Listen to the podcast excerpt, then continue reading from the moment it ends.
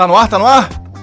Senhoras e senhores, doutores e doutoras, mandaram para o jurídico e cá aqui estamos novamente. Esse é o Manda pro Jurídico, seu podcast que desjuridica o juridiquês. Eu sou Rodrigo Ávila e, naturalmente, como sempre, estou muitíssimo bem acompanhado de Natália Dias e Pedro de Regina. Como vão? Tudo certo, graças a Deus. Queria que vocês contassem aqui pra gente da Rio Innovation Week que vocês foram lá. Eu não pude ir, mas fui bem representado por vocês, então. Nath. Gente, número um, acabei de falar nos meus stories aqui pra quem me segue. Eu não sei se eu estou vivendo ou participando de uma enorme gincana. Porque assim, cara, que dia longo, Maratona. quanta coisa a gente fez, meu Deus. E eu ainda errei no sapato, tá, gente? Só pra vocês saberem, que eu esqueci que era no Pierre Mauá, nem me liguei que era no centro da cidade, então enfim. Mas valeu a pena, o evento é muito legal, o evento é muito informativo. Se você souber quais estandes você vai, quais palestras que assistir, cara, é muito enriquecedor, porque ele realmente fala muito das tendências do mercado, algumas já solidificadas, outras que estão vindo. Inclusive, assim, quando a gente pensa em todas as novas. É, é tendência de solidificação, assim, do caminho que, que o. Não que a indústria, né? Mas que a economia vai fluindo de cada área. Achei que valeu muito a pena. Mas vou falar, eu tô cansada. Tava desabituada. Eu estava, porque tomei aqui um energético, tomei um cafezinho e estamos aqui para proporcionar para vocês o episódio 34 do Manda pro Jurídico Podcast. De 33. 33? 33, 33. complicado, hein, Brasil? Complicado. Mas... Ele não tá cansado, tá, gente? Veja bem. É, é, não tô cansado, não. É que a gente tem que falar pra, pra, pra, pra pro corpo, pro corpo aguentar, É isso, isso, isso. Mas é, logo de começo da Rio Innovation Week, né, a gente entrou num. caiu ali de, de paraquedas numa, numa palestra que tava rolando lá que eu achei muito interessante, que era um real estate de metaverso. Verdade. E aí o cara começou, enfim, a explicar. Não, é, não era só uma algo acadêmico, não. Era um. Realmente era uma imobiliária que já está fazendo esse tipo de serviço no Brasil. É, e também, posteriormente a isso, veio um cara falando sobre seguros no metaverso. Quer dizer, é, se, se há algo mais tendência que isso e mais inovador que esse tipo de, de negócio, tipo de negócio que a gente encontrou lá, eu acho que não tem, né? Cara, e bem interessante que agora, Rio Innovation Week, eu não sei se a de janeiro foi assim, mas a, a, a de agora foi, tem uma área só de Lotex. Então, assim, Isso. além de ter uma área de Lotec que tem uma, uma estrutura, que tem várias palestras que tratam sobre isso, também tem vários estandes que apresentam no- novos formatos, disso seja um software, um aplicativo, alguma edtech ou alguma Lotec mesmo, que vão trazendo alguma diversidade ou melhoria ou facilidade, desde a gestão de um escritório, um departamento jurídico, até a facilitação de mediação, até a, facilitação, perdão, gente, de elaboração de um, de um inventário, um testamento, você viu? Tinha uma que Vimos, tratava um sobre falava sobre isso. Gente, muito legal, porque assim, é isso, assim, a gente tem que caminhar, as coisas estão, o tempo está se comprimindo, as coisas estão acontecendo cada dia mais rápido. Isso. A mudança tá vindo cada dia mais rápido. O que o Rodrigo falou, a gente entrou nessa área de educação de EdTechs que estava falando sobre metaverso e uma dos apresentadores era uma pessoa representando já uma imobiliária no Isso metaverso. mesmo. Então a gente não adianta, galera, para você que tá assistindo, nunca em denial. Ah, isso não vai acontecer, isso não vai chegar, o momento não vai chegar. Gente, o momento já chegou. Corre, corre atrás para não ser atropelado. É, eu acho que no mínimo o que não só a gente concluiu hoje, mas como a gente já vem trazendo nas nossas, nas nossas conversas, é isso. Acho que a gente tem sempre que respeitar uma possibilidade de tendência, porque o, a inovação sempre nos surpreende, né? Inclusive, vocês estavam falando aí de real estate, né? O famoso imobiliário É, né? brasileiro. Eu falei um É. anglicismo, nada a ver, pode crer. É, Mas achei no chique. metaverso Deu é, um- é mais vendável, é mais vendável. Chique, Deu um- é. Um tempero. Beca já faz um corte com isso, entendeu? Aí tem que fazer igual o Felipe lá do site do escritório, tem que jogar no Google SEO, SEOzinho. ver qual que é a palavra mais buscada e lança lá. É verdade. Mas assim, tirando esse parêntese, é, existe uma ação judicial que rolou até no Rio Grande do Sul sobre uma compra e venda de um imóvel Verdade. que foi É feito verdade. através de blockchain e não cartório. Isso, Gente- obviamente, resultou numa ação judicial por conta dos cartórios é, não terem participado e, obviamente, ganhado nesse processo. É, em primeira instância foi julgado até favorável. E aí eu não- confesso que eu não acompanhei o desenrolar Não. dessa história pra A gente saber. já falou disso no Manda pro Jurídico. Falou logo que saiu essa. É. essa, essa, É, e essa não ação, só a os cartórios estavam interessados, acredito eu, numa em ter- lucrar com essa operação, né, ganhar, ganhar seus rendimentos, mas também evitar uma tendência, né? Eu acho que isso é o maior medo deles, inclusive. Evitar uma tendência de Sim. normalizar esse procedimento, que aí uma vez na blockchain estabelecida em compra e venda de imóveis aqui no Brasil, o cartório vai ficar obsoleto. Gente, mas Então, eu, eu acho que assim, fique, né? o serviço. Não, Sinceramente, concordo. fique, porque também. é burocrático, é chato, e é caríssimo. caro. Eu acho que não faz nenhum sentido. E a- além de sustentar uma quase capitania hereditária que rege os cartórios, né? Então Sim. eu quero mais que os cartórios acabem todos, porque só no Brasil existe essa palhaçada. Eu acho que a Nenhum país tendência. tem isso. A tendência dos cartórios acho que é acabar. É. Tudo tem caminhado para isso. Agora você tem a, a tokenização, a assinatura digital, a validade da assinatura digital, documentos eletronicamente assinados. Gente, hoje em dia, de 10 contratos que eu assino, 9 eu assino digitalmente já- um. Diversas que vezes eu já vi assinar. você assinando contrato no Uber. Sim, muitas vezes. Reconhecer firma, assim, é uma coisa que quando alguém me solicita, eu falo. Eu até fico meio assim, tipo, reconhecimento de firma, really? Tipo, Voltamos para o tempo do, falei, do que Egito isso? Antigo. Como assim, A cara? minha prima ela mora na Austrália e ela falou que uma vez ela precisava pro, pro Brasil Uhum. autenticar o passaporte dela. Isso, só que não tem cartório na Austrália. Então, onde é que você vai autenticar? Ela foi no consulado, o cara falou que não fazia serviço, tinha que legalizar e notarizar, é outro procedimento, é super Uhum. caro e tal. Aí, cara, ela chegou pra um policial na rua e falou: Eu preciso autenticar este documento. Aí, tipo, ele tava que explicar o que que era pra falar essa cópia verdadeira baseada nesse documento, né? Aí ele falou: ah, você precisa de uma assinatura oficial? Ela falou: ah, tá bom, tá assinado aqui, pode levar lá. Ela falou: mas isso vai servir no consulado? Ela falou: é, pode, pode levar. Ela levou no consulado da Austrália e não foi aceito. É. Ou seja, a fé pública É, isso que eu tá pensando. a fé do, pública. do, do policial é suficiente pra reconhecer que um documento é, é É- original. é É, isso válido aí, toca o original. pau. Exatamente. Cara, pois é. Bora, galera. Mas assim, É Brasil, isso. aí o cara já vai, enfim. Mas é, É.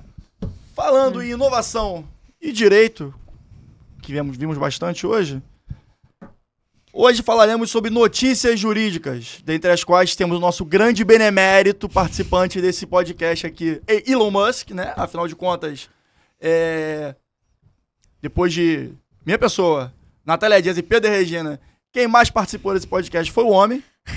É, é, falaremos também sobre um tema, uma, um uma decisão da STJ que eu achei bastante curiosa, até um pouco carismática, aonde os herdeiros, foi decidido que herdeiros não têm direito à transferência de milhas Gente, aéreas. eu achei carismático muito bom, né? Não, Uma mas decisão da STJ. É suco de. Brasil isso aí, né?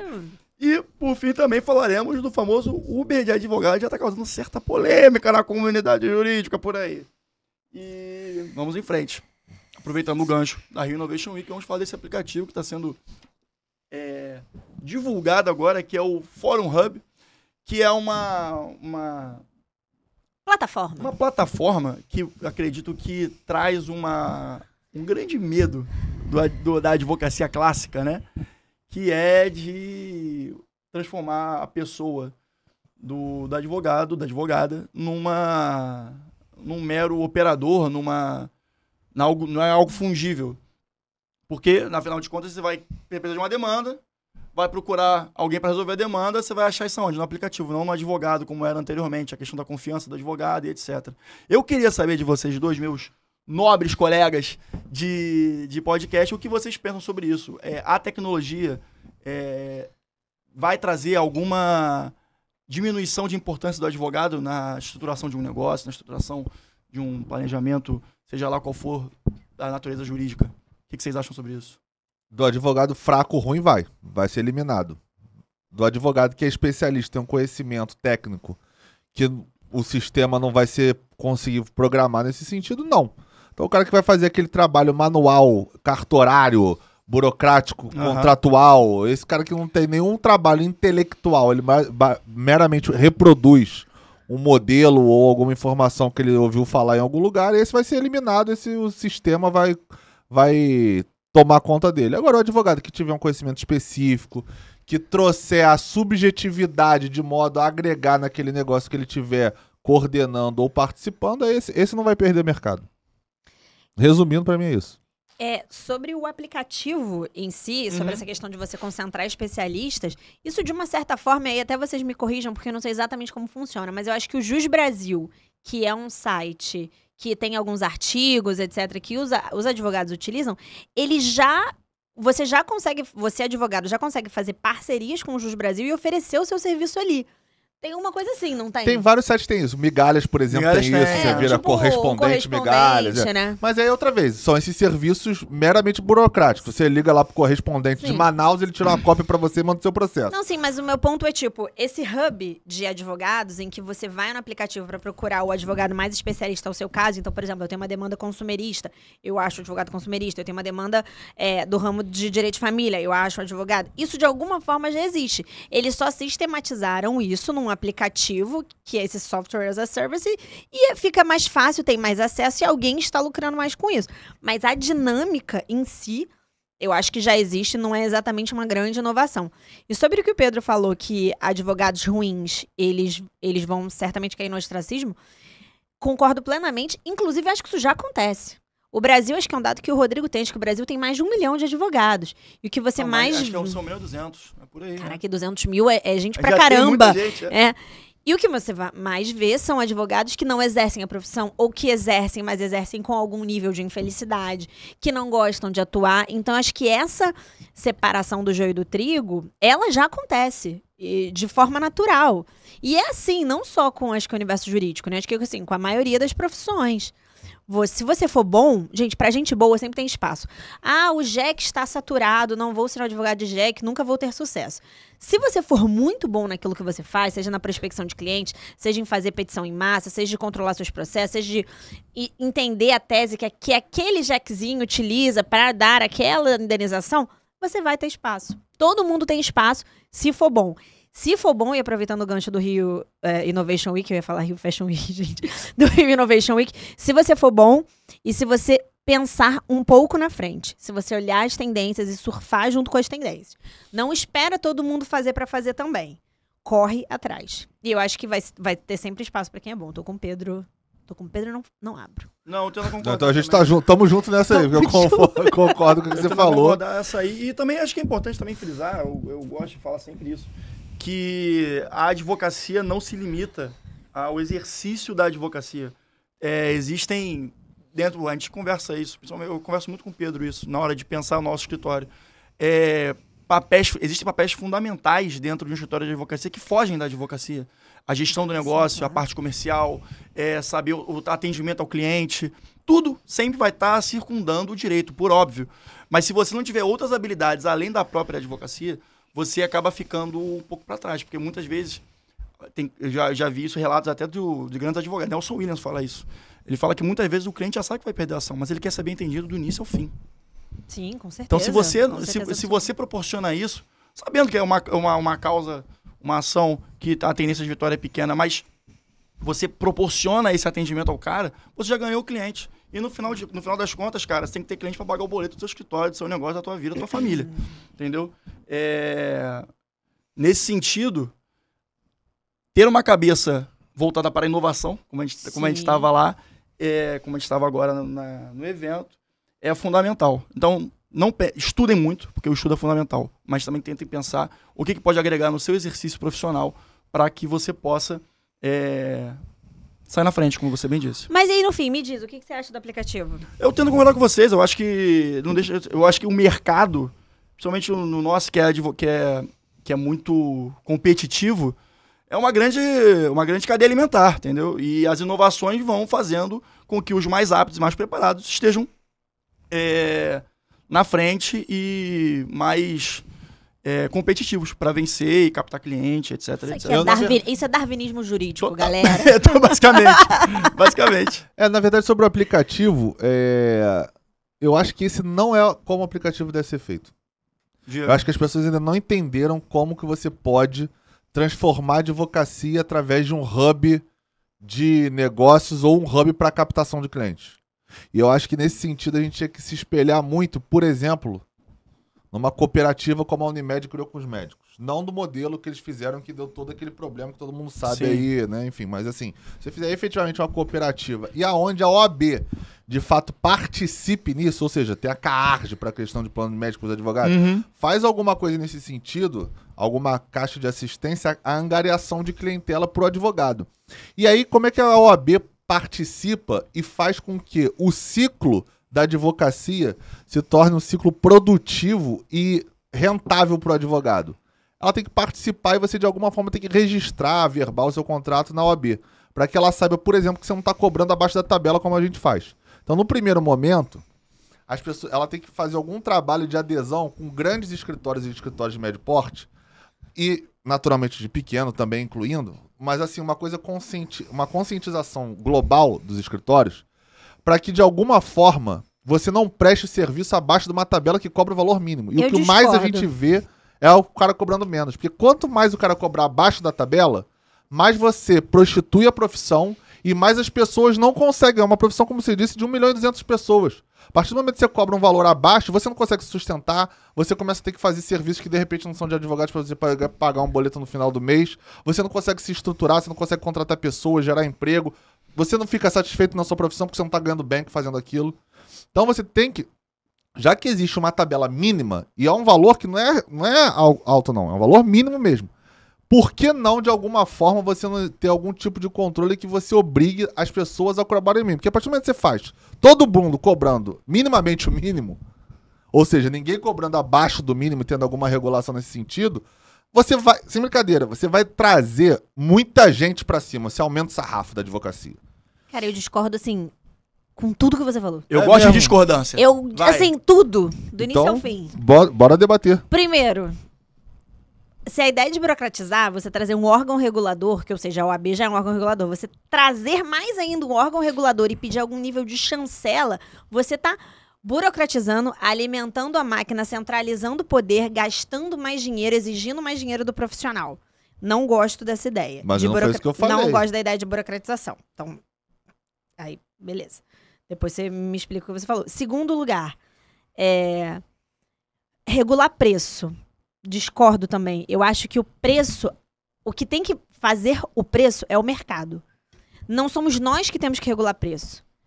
É, é, a, é a mesma matemática que você impor preço a qualquer coisa. O Estado impor preço para alguma coisa, o Estado impor preço para a gasolina, o Estado impor preço para o custo de produto.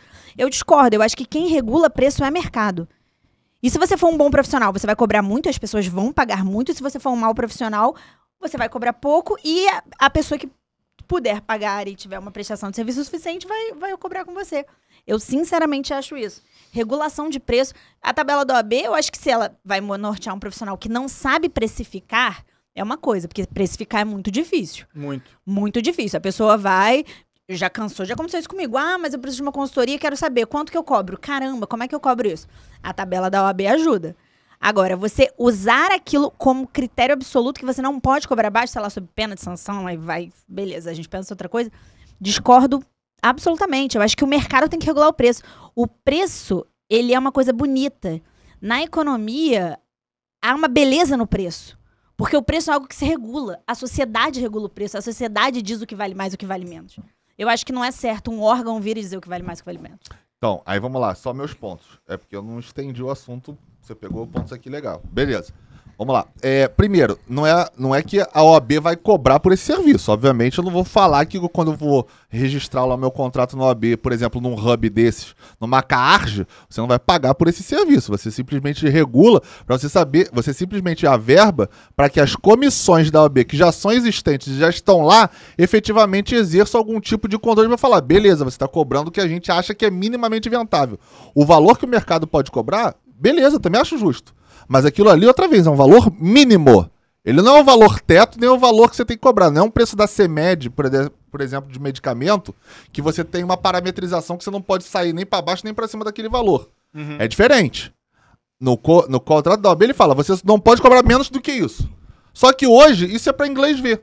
Não, é de fato. Pra inglês Porque ver. eu conheço um monte de advogado que na hora pra fechar o contrato pra não perder um cliente, alguma coisa, o cara cobra 50% a menos, 30% a menos, 70% a menos. O cara cobra qualquer valor, porque ele só quer pegar o contrato. Mas esse é o E aí- regulando. Mas não é um mercado regulando, porque ó, esse advogado está insatisfeito com a profissão, esse advogado não consegue se sustentar, mas, Pedro- esse advogado não está valorizando, não só ele, como a própria profissão. Mas então eu acho que seria- de- num primeiro momento você tem que ter o órgão regulador, que hoje é a OAB, para você falar, meu amigo, você quer advogar? Existem esses parâmetros, você tem que fazer a prova, você tem que cobrar no mínimo isso aqui se você for fazer esse tipo de ação. Se o cara quiser cobrar mais, ele cobra. Agora, minimamente ele tem que cobrar aquilo. E eu acho, Acho que seria a mesma coisa que, por exemplo, o Conselho Regional de Medicina tem que precificar quanto que você tem que cobrar o mínimo por uma consulta. Não faz sentido, porque tem médico que aceita consulta de plano de saúde, que o plano de saúde repassa 50 reais, e tem médico que custa 2.500 reais a consulta e as pessoas pagam. Então, mas aí tá o ok. detalhe. Porque existe um plano de saúde que o cara chega no médico. Não existe pro advogado. Hum.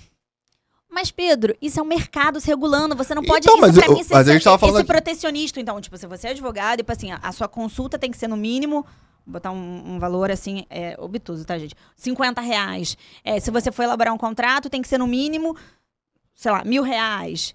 Eu não, eu, eu, discordo, eu entendo o seu ponto, mas eu discordo. Eu acho que o preço tem que ser regulado pelo mercado. Não é órgão que tem que regular preço. Se o órgão dá um parâmetro para as pessoas terem noção do que é caro, do que é muito barato, beleza. Porque, sei lá, o, o advogado cobra cinco vezes a tabela do AB. Pô, realmente esse advogado tá cobrando caro. O cara cobra 70% a mais da tabela do AB. Beleza, ele tá cobrando barato. Para as pessoas eventualmente terem uma ideia. Agora, isso ser um piso, discordo. Mas eu entendi seu ponto. Não, na Só verdade, discordo dele. é mais ou menos. É porque o que, que acontece? O que, que a gente tava falando aqui? Mudaram o assunto. Era o aplicativo. Então a gente tava falando do aplicativo do qual você parametriza tudo isso. Então, pra mim, na minha opinião, não adianta você fazer um aplicativo onde o cara vai lá e procurar advogado como se fosse um, sei lá, uma, Uma- lista, uma uma página- lista amarela amarelas, de é, aplicativo, é, é. entendeu? E, cara, aí tanto faz. Você vai rolar lá a tarefa, você vai ver o nome. Ah, gostei desse nome, Rodrigo Ávila. Vou clicar. Mas e aí? O que, que você agregou com isso pro advogado em si? Você simplesmente se botou mais, no- no- em mais em algum site ou mais em algum aplicativo pra você poder divulgar o seu nome, a sua- o seu escritório? Cara, aí, entendeu? Eu acho que assim, você não inovou. Eu não vejo isso como uma inovação. Isso eu concordo. Eu viria falei como uma até. inovação, tem se o inovação. cara de alguma forma elevasse o sarrafo da advocacia. Porque, gente, olha só. Entendi. Vamos ser, vamos ser sinceros. Se você parar pra pensar hoje numa profissão que você acha mais valorizada no Brasil, qual que é? Médico. Médico, é. Médico. Profissão. Você vai falar, ah, juiz, mas juiz você tem que se formar advogado. Então, assim, tô falando assim, estritamente falando, é o médico, né? É o cara que chega, todo mundo fala, A pô, legal, o cara não é fudido. O cara, o cara olha pro médico, ninguém fala que o médico é fudido e tá passando fome, né? Se Eu conheço a porrada de advogado, você falar, o cara fala, isso, você é fudido, tem nada. Entendeu? Já vê isso. Por quê? O cara tem plano de saúde, querendo ou não, se o cara não souber captar, tem gente que não tem talento pra captar cliente. Não tem. É. A gente, o cara não sabe fazer, não tem estrutura pra atender. O cara, mal ou bem, se inscreve lá na Unimed, Bradesco, sei lá, qualquer coisa dessa. O cliente pode aparecer pra ele mesmo ele sendo ruim nisso.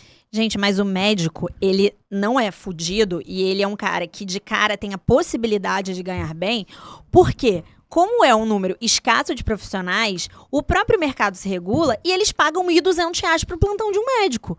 Coisa que nunca vão fazer para um advogado, porque tem 1 milhão e 200. Então isso é o quê?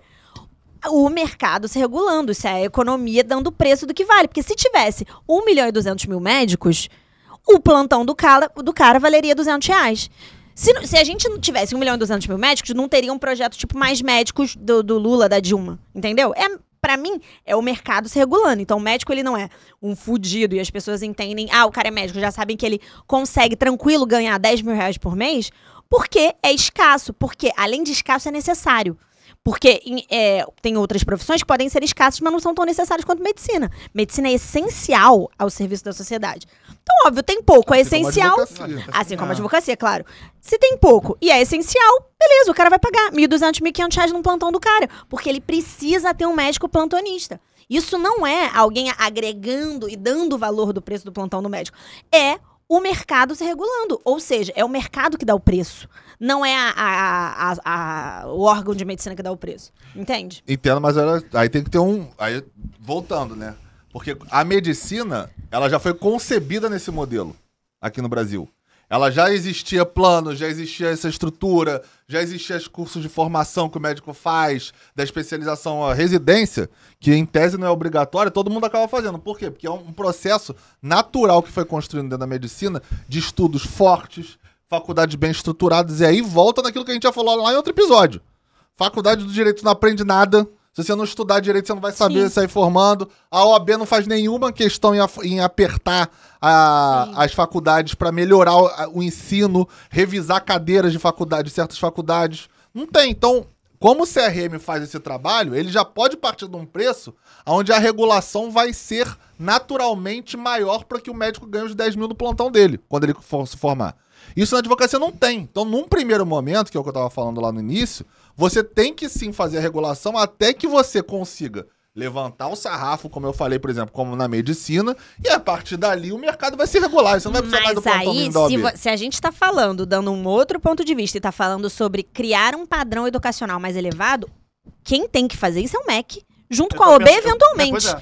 A, a regulação vem do MEC. Então, tipo, Também. olha só, se, se a gente tem mais números absurdos, eu não sei, se a gente tem 100 faculdades de direito no Brasil e dessas 100 faculdades, elas prestam um serviço extremamente insuficiente só para captar dinheiro, porque o cara se forma como um péssimo profissional, beleza. Então o MEC vai lá e fala, você tem que cumprir requisitos de X da- de, de A a Z, se você não cumprir, beleza, o curso tá fechado. Aí eu acho que é- aí sim é o órgão regulador que existe, que é o MEC para fazer isso. A OAB que não fazer isso em OAB. A gente, não, beleza, que seja o MEC agora. Agora a gente regular isso pelo preço, entendeu? Não acho que esse seja o caminho. Não, mas mas eu- eu entendi seus Não, pontos. não, eu entendi É, seu ponto, eu concordo. bonito que você tá protecionista, você tá sendo o eu pai nem da sou advocacia.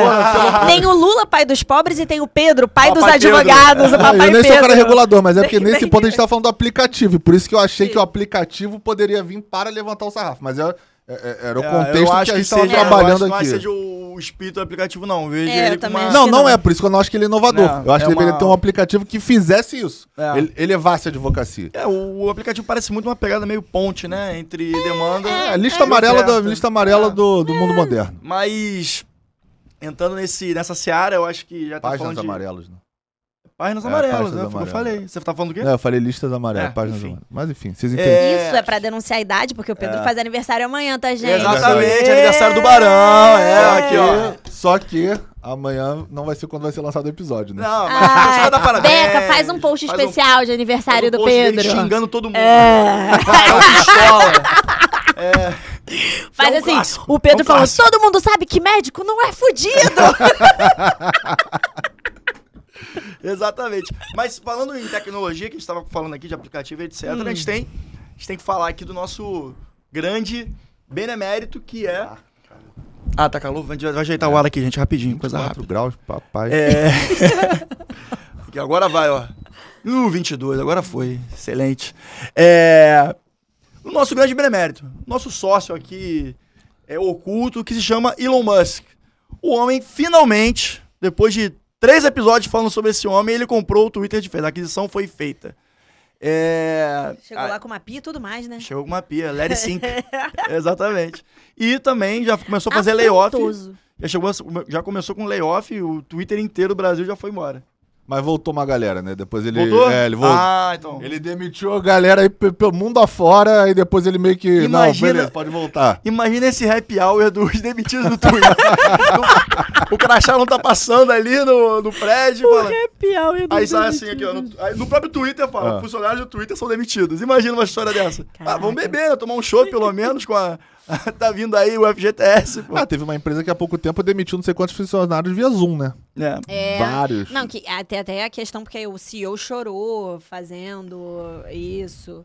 Aí- Não, ele chorou, ele chorou. E falando nisso, Advogado falou, eu estava chorando até agora. Gente, olha só, vou fazer uma recomendação pra vocês que curtem humor e advocacia. Sigam Advogado Paloma. Genial. O cara é, um, o cara é fenômeno. Fenômeno. Aqui, ó. Até o Brunão já sabe quem é. Olha. Que É. nunca botou um piercing no corpo. Maravilhoso. Mas, gente, voltando aqui falando de layoffs, é, hoje saiu uma A gente notícia. vendo isso hoje lá, É inclusive. que o, que o Meta, né, o grupo do Facebook, Instagram e tal, vai fazer um layoff de 11, 11 mil mil funcionários. Passou o. O maior layoff de empresa tech da história. É. 11 mil. Espalhados pelo mundo, né? Não necessariamente É, só nos não, Estados Unidos. espalhados pelo mundo, espalhados pelo mundo. Assim, bizarro. Exatamente. Bizarro. E aí, entrando até nessa parte da aquisição do Twitter, que a gente estava conversando, é, eu achei muito engraçado, eu estava lendo os, os relatórios, né, os comentários, que o- os grupos que estavam fa- fazendo o M&A não estavam acostumados com a linguagem e, e o tipo de negociação do Elon Musk.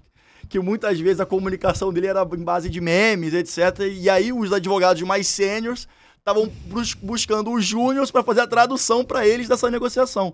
Quer dizer, como o, o- o convencional, que foi pré-definido a- com, com, com o passar dos anos, está sendo é, posto em numa exposição ali que não existia antes. Cara, né? mas sabe o que, que é isso? Os novos bilionários, eu não tô falando dos milionários, nossos bilionários, eles são nerds que hoje têm 30, entre 30 e 40 anos. É, então, o cara Musk é tem uns 45 anos. Jovem, essa- aquele, esse- aquele empresário, senhor meio Warren Buff, né, de 70, 80, de 70 anos, que fala uma outra linguagem, isso tá mudando muito. Você tá Uhum. pegando garotos que têm ideias incríveis, potenciais incríveis, falam a linguagem atual, que é a linguagem de programação, desenvolvem coisas, e estão ficando milionários e bilionários. Então não adianta chegar um advogado lá, que vai chegar com todas as suas vênias, e vai se comunicar, porque ele não vai se comunicar, ele não vai entender. E é muito engraçado que na primeira, no primeiro episódio que a gente falou sobre isso, que foi um episódio só sobre essa negociação, inclusive você explicou muito bem a questão do poison pill, Verdade. etc.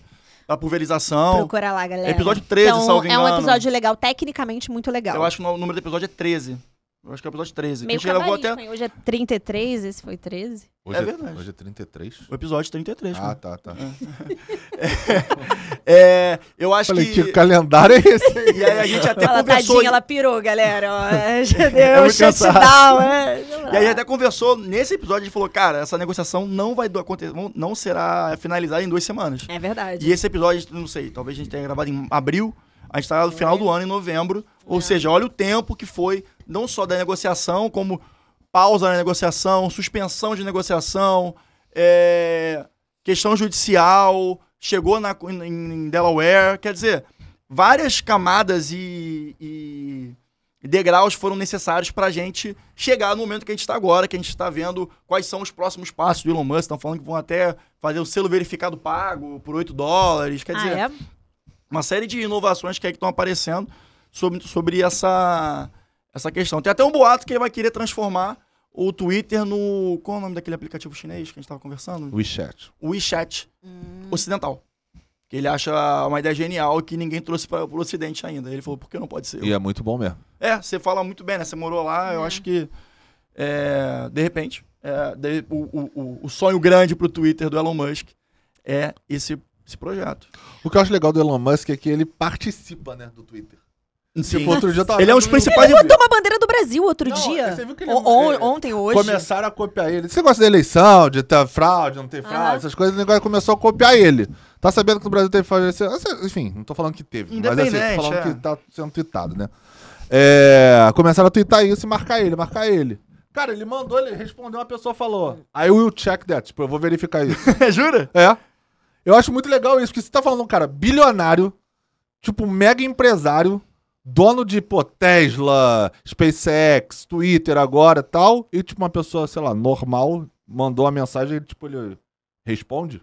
Isso é meio, é meio louco da gente pensar, né? Se você mandar uma mensagem Ele pro é- Warren ele é um- ele não vai te mas- responder. vai Ele é um mandar dos tomar principais no cu, né? influenciadores da, Mas- do Twitter Ah, hoje em com dia. certeza. É, é. com Não foi o maior. Ele E comprou, antes dele comprar o ele Twitter. comprou, Antes, sim. Ele comprou o parquinho dele, né, gente? É. Ele comprou o parquinho Exatamente. dele. Quem pode, pode. Parquinho de É. 44 bilhões, né? É, É, tá fraco. queridos, é, queridos. Pagou 54 reais a ação que valia 41 dólares. Exatamente, né? é o prêmio, foi o prêmio do É, acionista. Ele vai exatamente. fechar, né? Parece que não vai ser mais cidade aberta. Não, é. E vai, agora realmente é o parquinho dele. É o parquinho Exatamente, só dele, entra ele que comprou o ele parquinho convidar. dele, é. E ele já falou que vai desbloquear geral que tava bloqueado. É isso aí. Vai ser um Trump? caos. E tem uma galera, né? É. Trump, Não, inclusive. rolou né? um meme assim que foi anunciada a, a compra, a finalização, né, do- dessa aquisição hostil, aí tinha um, um tweet tipo do Trump, como se ele tivesse voltado, assim, Ah, sabe? I'm É. back, né? É, exatamente, exatamente. E um dos motivos que demorou muito essa questão da. da eu vou, tô, tô construindo o gancho, tá? É, um dos motivos que fez essa, essa postergação da negociação foi a questão do- dos perfis fake, né? E que aí ele falou: não, não vou fechar porque eles não deram dados precisos sobre a questão dos perfis fake. Que é, hoje em dia, também um. Não só no Brasil, mas na- mundialmente a gente tem esse combate à propagação de fake news, etc. E o conflito com a liberdade, né? Até que ponto isso é ou não algo positivo ou negativo. Eu acho que aqui é, só, é uníssono que somos contra fake news, mas há quem defenda algo contrário, correto? Pô, sei lá, defender fake news eu nunca vi. É. É Não, mas, as pessoas falam, pessoas falam assim, não necessariamente a fake news, mas interpretações acima, acerca de uma notícia que, que vão construindo até um raciocínio que foi pensado lá atrás. Existe muito isso. Eu já li algumas coisas sobre, mas no final é uma, é uma construção de uma interpretação em fake news. É, Não é simples. Mas, agora, puxando o gancho, eu quero Hum. puxar. Vocês estão sabendo o que está acontecendo, gente? A CBF, até aproveitando o, o ensejo de Copa do Mundo, tá chegando. Tá satisfeito, tá satisfeito com o Gabigol fora da seleção, Pedro? Não, isso é injusto. Gente, mas to- olha só, até eu que Injusto, não entendo injusto, nada de injusto. futebol, mas sou casada com um flamenguista. Todo mundo sabia que o Gabigol não ia ser convocado. Sim, porque o Tite Obrigado. não gosta dele. Obrigado, todo mundo sabia. Não, mas olha só, dele. eu acompanhei o Flamengo, eu posso falar amor, isso é muito amor, tá? E, cara, o Gabigol, ele é aquele cara sor... Me desculpa aqui aos que entendem de futebol, tá? O Gabigol é meio sortudo, né, gente? Olha eu dando pitaco aqui. Porque o cara, o cara só faz gol. Mas, assim, vários jogos que eu Calma, assisti, calma aí. não fazia nada. Ele não Vamos fazia pra nada. dessa. Ele só Ele é faz gol. sortudo Pô, ele porque tá ali só pra faz isso, gol. né? É, é sortudo, E outra coisa. Se ele é sortudo, você tá assim. Você vai pra Copa do Mundo, você leva o azarado? tu quer ganhar ou tu quer perder, irmão? Não, não, Pedro, Pedro levou, Pedro levou, Pedro levou. Mas agora, agora, puxando pra pauta de verdade, a CBF derrubou 31 contas de produtos. Foco, rapaziada, foco, rapaziada. CBF acaba de derrubar 31 contas de Instagram que vendiam camisas piratas da seleção brasileira. É. Isso. Pedro, Pedro tá quebrado, gente. Ô, Pedro. Eu tô normal, cara. É que você me olha e fica rindo, eu fico com vontade de rir de tu, pô. Vai, Tá bom, vai. vamos lá. Vai, vai. Dando agora o, o gancho que a gente estava querendo falando da- do- dos fakes do Twitter, a CBF acaba de derrubar 31 contas que vendiam camisas piratas da seleção brasileira. Por quê? A gente- eu e o Pedro sabemos muito bem disso, a gente ficou querendo um maluco procurando camisa da seleção para comprar a tinha? original. Não, não tinha. O, a Nike Garoteou na distribuição garoteou logística, na né? distribuição. Produção, falar um distribuição, negócio. logística, lá sei. Subdimensionou, né? É, subdimensionou a demanda. E por sorte eu consegui lá naquele dia na loja, né? Aí eu comprei pra gente. Aí é, muitas contas estão sendo caindo por isso, porque, enfim, tem as famosas chinesas aí, né? Que o Pedro é o entusiasta, não, não dos produtos falsos, mas compra tudo no. compra tudo nessas lojas. É, Ah, não, o Pedro tá precisando de uma, sei lá, uma case de negócio. Ele vai lá na lojinha e compra. Então, só que não necessariamente produtos fake, mas tinham muitos, muitas lojas assim, inclusive. E a CBF tá derrubando isso porque, afinal de contas, né, é a proteção da marca dela, que podemos falar que a seleção brasileira é uma das marcas mais fortes no mundo. Então, ah, a gente pode pegar também um, um- um paralelo com o que o Flamengo tá fazendo. A gente tava falando do Flamengo agora. Porque o Flamengo a- alcançou o alto renome recentemente e começou a correr atrás de algumas. O que foi? O Flamengo alcançou alto renome A recentemente. marca Flamengo tem alto marca. renome. Ah, tá, entendi. Ah, Registrado, alto tá renome, falando. é, de ah, tá, tá, marca, entendi. cara. Pô. Tecnicamente falando. Isso, Ah, isso, tá, isso, tá, isso. tá. Flamengo é Flamengo, pelo amor de Deus. Tá. É, Olha o flamenguista. é o Olha clubismo. pra você ver, o Pedro flamenguista vem antes do Pedro advogado. Olha é. A primeira coisa, alto renome, não. Já subiu aqui o- Mengão? Porra. Não, Mengão. faz a marca Flamengo Não, tem é. alguns anos, talvez, uns três anos, quatro anos, Sim, não sei. sim, sim, sim, sim. Alcançou entendi, o entendi. registro Tecnicamente de falando. marca de beleza. alto renome e começou a correr atrás de algumas, eh, de algumas, eh, alguns, enfim, pequenos negócios que estavam se aproveitando parasitariamente eh, da marca Flamengo. Então é uma tendência que a gente tá- começou vendo no Flamengo, a CBF está correndo atrás agora e acredito que muitos outros clubes que estão buscando essa profissionalização podem seguir o mesmo caminho. Então, o que, que aconteceu no Flamengo? E tem um caso curioso sobre isso, porque o Flamengo tinha várias lojas que vendiam produtos do Flamengo. Só que o Flamengo não tinha contrato de licenciamento da marca com essas lojas. Mas você fala das franquias da loja Não, não tinha franquia, Nossa, esse que era o Não. contra- Caramba. Na gestão do Landim, que eles começaram a falar, beleza, você não pode ter mais a loja, por exemplo, em Copacabana, perto de onde eu morava. Urubutique. Era um nome que eu até achava maneiro. Ah, eu Mas sei, aí- eu Não, sei que Legal. loja de Acabou. né? Aí agora Sei. ela é, sei lá, Espaço Flá. Por quê? Porque o Flamengo falou, agora só vai ter, sei lá, três lojas. Loja Flá, Espaço Flá e Flamengo Loja. Sei lá, Flamengo Uhum, Store, Flá Store. Então, e essas vão pagar royalty, vão pagar direito autoral, vão ter que pagar tudo certinho para o Flamengo. O Flamengo não ganhava. Tipo, simplesmente o cara ia lá comprar a camisa vendida do Flamengo, era isso aí. Ah, comprava. E a partir de agora, pra você ser uma loja oficial do Flamengo, que são essas, sei lá, três, quatro lojas só, tem que ser esses nomes e tem essa, esse contrato com o Flamengo Espaço diretamente. Rubro Negro, né? Tem uma É, que Espaço Flá, loja do Flamengo e, sei lá, é, é. Fla, Fla Store. Não, inclusive eu acho que esse, esse, esse, esse produto que o Flamengo está desenvolvendo, essas lojas, né? Eu acho que é um dos mais bem sucedidos, assim. Eu nunca vi uma pulverização tão grande assim de acesso à compra de camisas de É, clube. inclusive, a, do a Flamengo, Adidas, cara. quando ela foi fazer o contrato do Flamengo, uma das exigências do contrato foi isso: que não poderiam vender outras camisas que não a da Adidas. E aí o Flamengo tinha um contrato anterior chamado com a Brasiline, Brasiline Aham. que vários clubes, inclusive, têm contrato Tem. com essa, com essa empresa. Mas não é uma camisa que não é de jogo, mas é, exatamente, licenciada. não é a camisa oficial, mas é uma camisa licenciada. E aí, o que, que o Flamengo chegou no meio do, do caminho com a Adidas?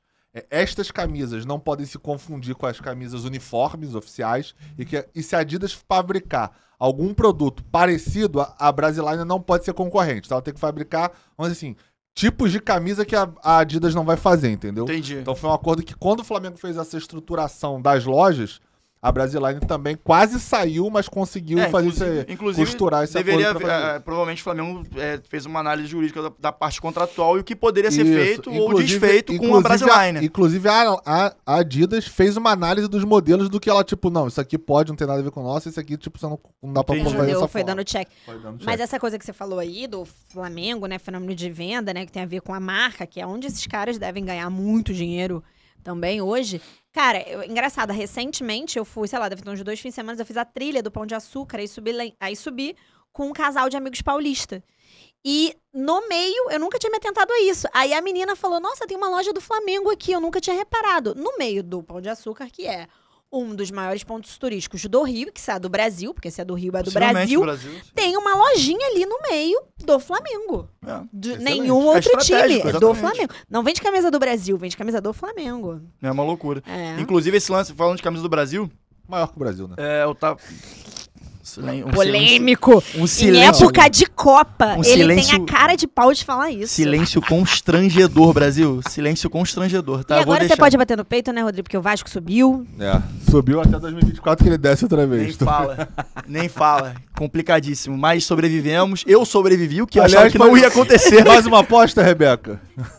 Tô eu achava que não ia acontecer. É, mas voltando essa parte, essa- essa questão do, da marca, e agora falando da parte da camisa da seleção brasileira. O meu pai acabou de ser, fazer uma viagem de trabalho lá com a empresa que ele trabalha. E ele queria presentear um amigo dele americano. Ele falou: não, vai ser aniversário dele, eu quero dar um presente maneiro. Aí eu, eu, vi, eu vi uma entrevista do Marcos Mota falando, cara, sempre quando eu quero agradar um amigo internacional, eu dou uma camisa da seleção brasileira. Aí eu falei, e ele, eu- ele falou que é sempre sucesso. Aí eu falei, meu pai, pai, compra a camisa da seleção brasileira nova aí e tal. Aí ele, pô, Rodrigo, o cara nem é do futebol, é americano. Ele gosta de futebol americano. Eu falei, cara, dá. Compra essa camisa. Aí ele, tá bom. Aí ele chegou lá, dois dias depois, ele, cara, encontrei fulano.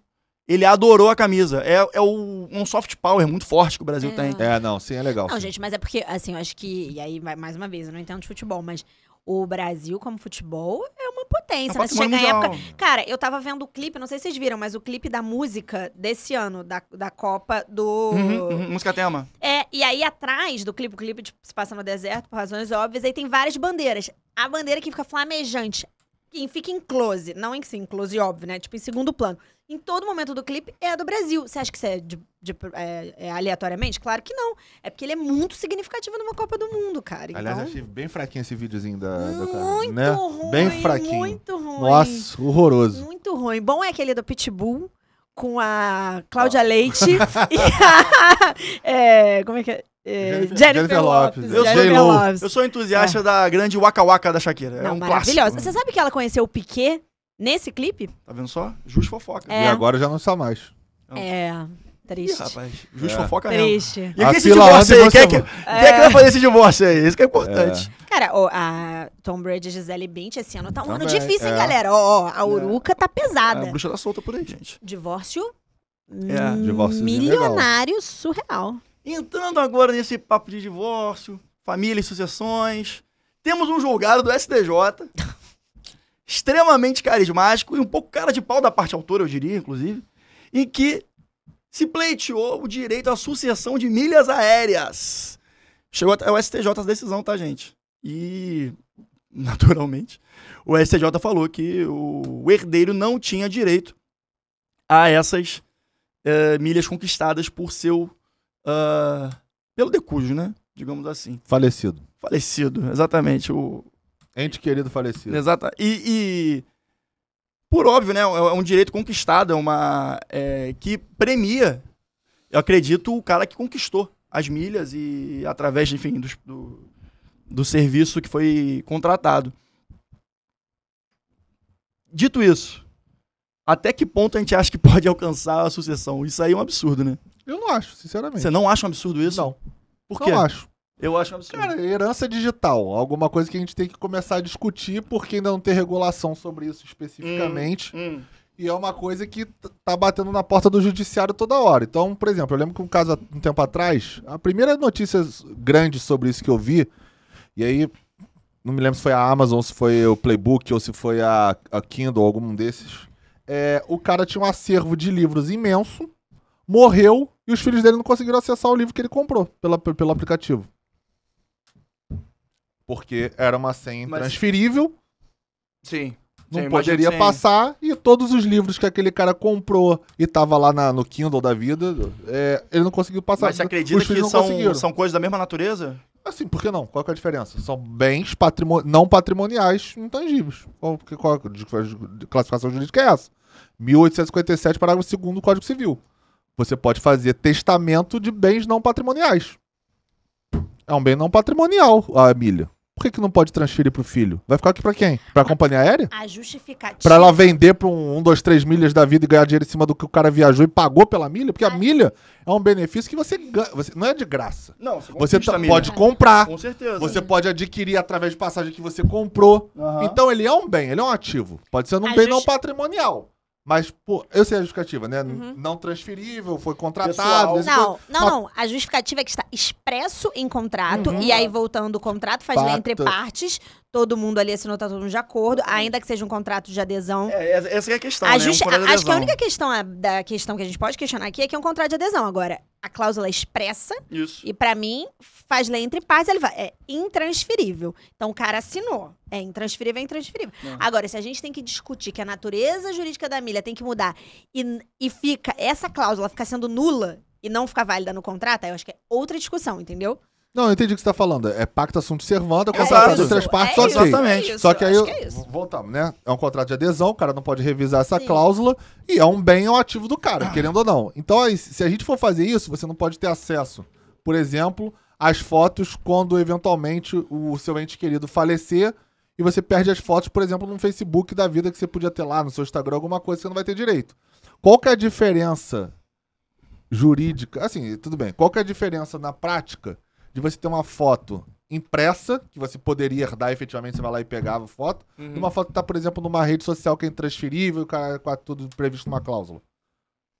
Eu não vejo diferença, sinceramente. Eu só vejo a forma com que você imprime ou você acessa aquela foto. Uma antigamente você imprimia num papel especial e você botava no porta-retrato. Hoje em dia o seu porta-retrato ele é digital, ele é isso aqui. Por que, que essa aqui você não pode transferir, essa aqui que você teve, essa pode? São analogias interessantes que você está trazendo, Pedro. Então, eu, eu, não, eu eu tô- que até de certo, tá me surpreendendo em estar entendendo o seu raciocínio, porque eu, eu con- continuo achando muito pessoal a, Pois o é. direito conquistado ali do, do acesso às milhas. Aí a né? Mas gente o, traz- o Pedro tem um, tem um É, são ponto. bons argumentos. Mas o Pedro tem um ponto, mas eu acho que aqui também tem um ponto? É, mas é pa- que esse ponto, enfim, é um bem, é um patrimônio, aí eu posso, poderia, em tese, repassar pra quem eu quisesse, é herdar, entrar na herança, sucessão, sei lá, se o cara é o rei da milha, tem milha pra caralho, É, pô, gastou Eu, eu gostaria de saber pra onde que ela tava querendo ir. mi- milhões e aí eu vou- de crédito. E qu- quando eu faço esses estudos, como no Brasil tudo é muito mais recente, a gente tem que fazer um estudo de direito comparado, né? E aí eu fui pesquisar casos nos Estados Unidos e na Europa que, querendo ou não, são mais avançados que a gente nesse sentido. Então existem vários lugares já. A Corte de Massachusetts, por exemplo, ela já decidiu um caso onde foi pedido o acesso à conta pessoal do Meta, né? Atual Meta lá do, Sim, do sim. né, enfim, composto, porque tinha memórias afetivas que a gente já discutiu aqui em outro prisma sobre questão de divórcio e tal É verdade. que eles não conseguiram acessar.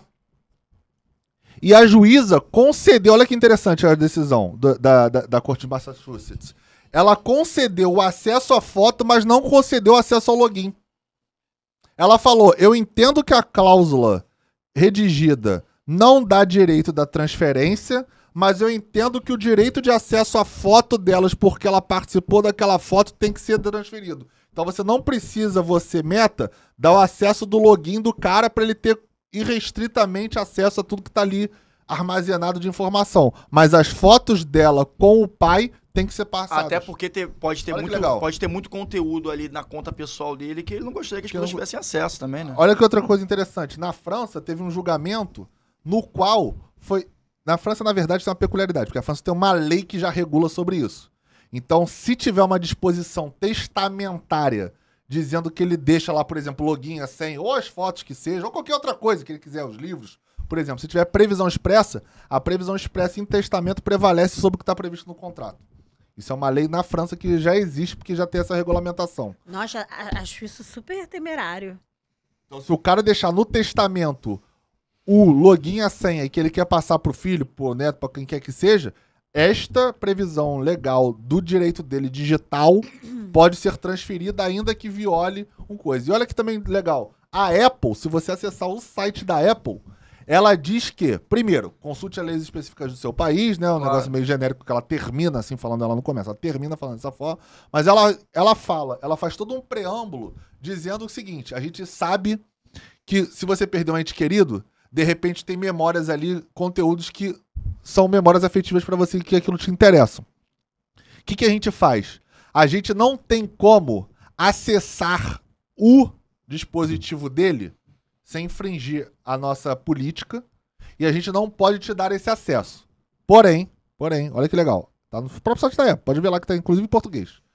É, porém, se você que tiver algum conteúdo ali e se você trouxer as certidões legais, os documentos legais que provem que você, por exemplo, é um herdeiro daquela pessoa, e ela cita expressamente, por exemplo, uma certidão de óbito e inventário, você, ela vai te dar aquele conteúdo, ou seja, as fotos que estão no iCloud, tudo que tiver no iCloud, ela fala especificamente do iCloud, pra você, e ela vai fazer um refurbish do seu, do, do- da conta daquela pessoa, ou seja, ela zera a conta pra você não ter acesso, pra ninguém ter acesso, já que a pessoa morreu, mas ela te dá o conteúdo que tá armazenado no iCloud pra você usar se você provar que você é herdeiro dele.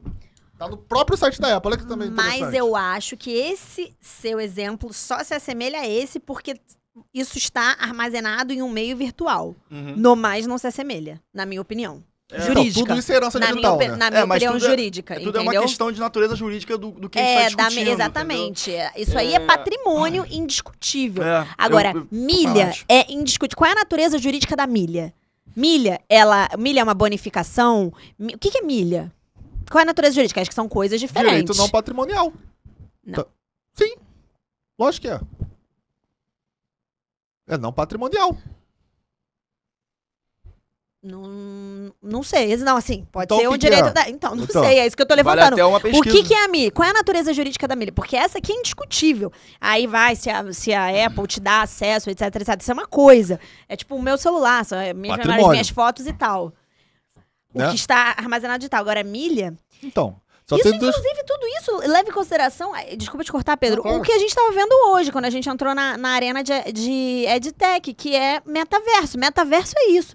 Tudo que, tudo que tá lá, tudo que você vai construir lá. Como que vai fazer? A- ainda assim, acho diferente da milha, tá? Acho um caso diferente, mas acho que, mas é o caso que, que é parecido com o que o Pedro tá falando do que você armazena no seu celular, no seu iPhone, no seu iOS, sei lá, o, o dispositivo que você usa. Se assemelha, entendeu? Porque ali você cria um patrimônio de fato. Você cria uma coisa que vai valer alguma. Vai valer dinheiro. Entendeu? Agora, aí a, mi- a milha, beleza, a milha vale dinheiro. É, é isso. Entendeu? Então, ou você entende como ela é um patrimônio, É, e aí não, naturalmente é, você é, faz a é, sucessão normal, aqui agora eu me ou você bota convenci. como não patrimônio. Acabei de me convencer. A milha vale dinheiro. Ah. A milha vale dinheiro. É um vendável, inclusive. Você pode chegar e vender. Eu quero vender minha milha. Você vende pro Sim, seu cartão de sim. crédito, você vende pra uma companhia, tipo Sim, duas, três milhas da sim. vida. Tem um valor. A milha tem um valor, é precificada. Você consegue botar um preço na milha. É, não, mudei de opinião. Então, assim, A é. cláusula é abusiva. Nula de plano direito. Acabou. Eu acho que.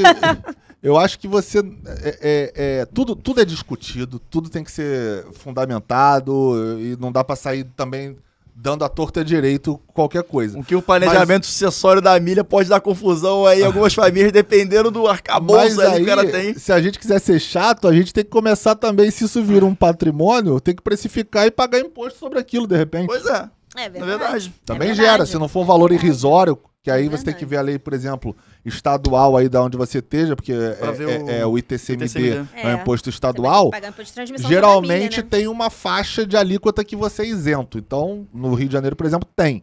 Então, dependendo do valor, é até isento de imposto. Brasil ou não. quer rir, tem que fazer rir. Exatamente. Quer herdar milha? Vai ter que pagar ITCMD Transferência sobre a milha. milha. Vai ter uma se eu- transferência não onerosa de milha. Ia fazer É. como? Exato. Se eu Doação. sou o juiz desse caso, eu mando citar o PGE. Se vender milha, vai pagar. o PGE.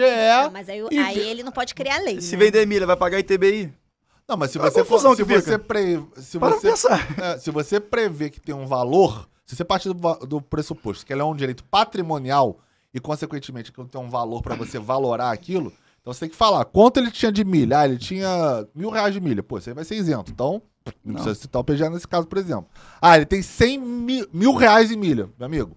100 mil reais é um dinheiro. Pô, Não. Entendeu? Aí E você não tem é que- difícil, né? Não, não é Não é difícil. assim, 100 mil reais eu não sei, mas 100 Mas mil for um milhas... É, diretor- 100 mil 100 milhas. mil milhas eu é já tive crível, 100 mil é milhas, é não, se for um diretor de, de uma multinacional, o cara pode acumular um patrimônio. Pode. Precisa Que isso, também gente, tem uma as discussão, pessoas né? usam, Patrimônio, né? usam- Entre é, aspas, se é dele ou vai ser da Que empresa. também tem uma discussão se é Vai dele ser ou dele ou se da é Exatamente. empresa. É, É, outra exatamente. discussão. Mas enfim, é. Acho que deu É pra. um sócio. Um sócio de empresa. Falando nisso, teve até um. Saiu agora um último informativo da STJ. Lembra, vocês falando aqui, eu lembrei. Eu leio os informativos da STJ, mesmo que não tem relação com a minha. com o que eu faço. É, era uma discussão também sobre milha, porque o cara comprou, como todos fazem, passagens através do aplicativo com as milhas. Agora eu não me lembro qual era a companhia aérea, então não vou dizer pra não correr risco de errar. E na hora de fazer o cancelamento, a companhia aérea dizia que ele tinha que ir até o estabelecimento físico. Um, um, um guichê no Aham, aeroporto, no etc. aeroporto. Aí o cara entrou com uma ação e falou, e falou, e o pleito dele foi provido, e muito corretamente provido nesse caso, calcado no CDC, que era o seguinte: se a companhia aérea, na hora de você fazer uma compra com milhas, ela te dá facilidade de fazer isso pela internet, por um aplicativo, por que que na hora de você fazer o cancelamento, ela torna muito mais danoso isso, e você tem que ir até um estabelecimento físico? Então não, não pode. Falta uma total isometria, fere explicitamente o CDC. CDC. E aí, o STJ, esse entendimento. Comprou através de milha, por meio telemático, né? Juridicamente falando, tem que cancelar por meio telemático. Faz sentido, né? Não. É, O É. acesso tem que ser dos dois sentidos, né? Tanto o acesso quanto a saída Oh, do, claro, claro. do, do serviço, não, enfim. claro. Mas aí o que é interessante é porque esse tipo de coisa deve acontecer e as pessoas talvez não judicializem. E esse cara falou, sei lá, deve morar muito longe do aeroporto. Porque se, alguém falar isso pra mim, beleza, vou ali no São Tudo Bom, falar, ah, pô, que É, merda. é- mas é, esses caras normalmente funcionam mais na força do ódio né, do que querer ganhar o alguma indenização. Não, ali. infelizmente. E veja bem, chegou no STJ, né? É, Essa brincadeira, né? Não, mas são decisões no STJ que a gente acha que não, vai- não, são, não são importantes, mas elas são muito. Eu vejo importância na, principalmente na dinâmica, na relação consumerista, Ah, isso. relação interpartes. Cara, É. que é, você vai ver a diferença quando você precisar da questão já facilitada e resolvida numa, numa instância como a STJ. É. Né? Bem curioso e ele não deve ter ido no juizado, né? Pra chegar no STJ. É. Sim, total. sim. Não tem resolução código, não permite. É, enfim, não, é mas outra tá- pode ter sido uma passagem muito cara. Eu, não, eu não vi a Então, íntegra O próprio advogado falou: olha, não tem nada É. expresso na lei nesse sentido, vamos no- na justiça comum, porque a gente leva pra STJ qualquer coisa.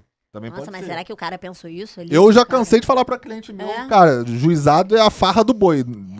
Paga custas judiciais, Farra do boi. fa- eh, marca uma audiência com um juiz togado Cara, e pra, pra você conseguir, você vai ter mais chance. E eu, eu, eu odeio juizado. Não, isso é muito louco, né? Porque é um assunto também. A gente poderia fazer um episódio só de juizado, sabia? Naquele porque- caos ali, todo mundo É. junto ali. É, todo mundo junto aqui. Não, hoje, numa das palestras que eu e o Rodrigo a gente assistiu, um cara, um dos slides era dizendo que a gente tem, no dado de 2021, né? Que a gente tinha 77 milhões e 300 mil ações Ah, tramitando. Caraca, isso é surreal. E Sobre- isso é surreal. São, sobre o 200, ODR, né? são 220 milhões de brasileiros. Se são 220 milhões de brasileiros, você tem 77 milhões e 300 mil ações, e você pensa que desses que desses 220 milhões de brasileiros você pode botar no mole ali que uns 80 milhões não têm acesso ao judiciário, cada pessoa tem muitas ações. Não, e o pior é o que, o, o, que, o, que, o que mais me alarmou é que, em que pese é, o, o, CPC agora está dando um, um privilégio, né, favorecendo é, a, a conciliação, enfim, mediação. Do ano passado para esse ano aumentaram em 10% o número de judi- judicialização de processos. E o que eu ia falar disso era que o Pedro falou do Jack, que o Jack é a, varra, é a, é a, varra, é a farra Farra do do boi.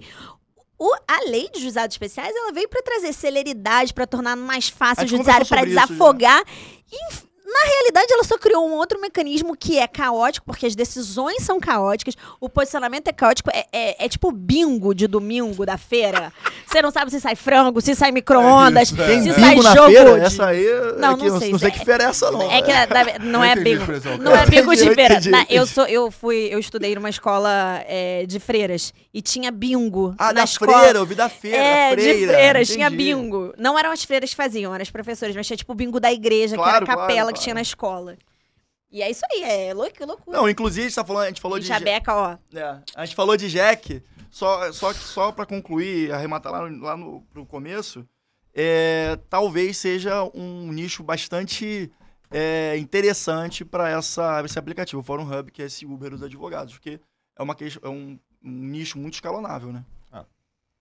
Dito isso, senhoras e senhores, doutores e doutoras, episódio entregue, episódio 33, não errei agora, Rebeca, é, nosso Manda Pro Jurídico podcast. Siga nas redes sociais, arroba mandaprojurídico.pdc, tanto no Instagram quanto no TikTok. Curta, comenta, compartilha nossos vídeos no YouTube também. E qualquer dúvida, já sabe, né? Manda pro jurídico, gente. Um beijo e até a próxima.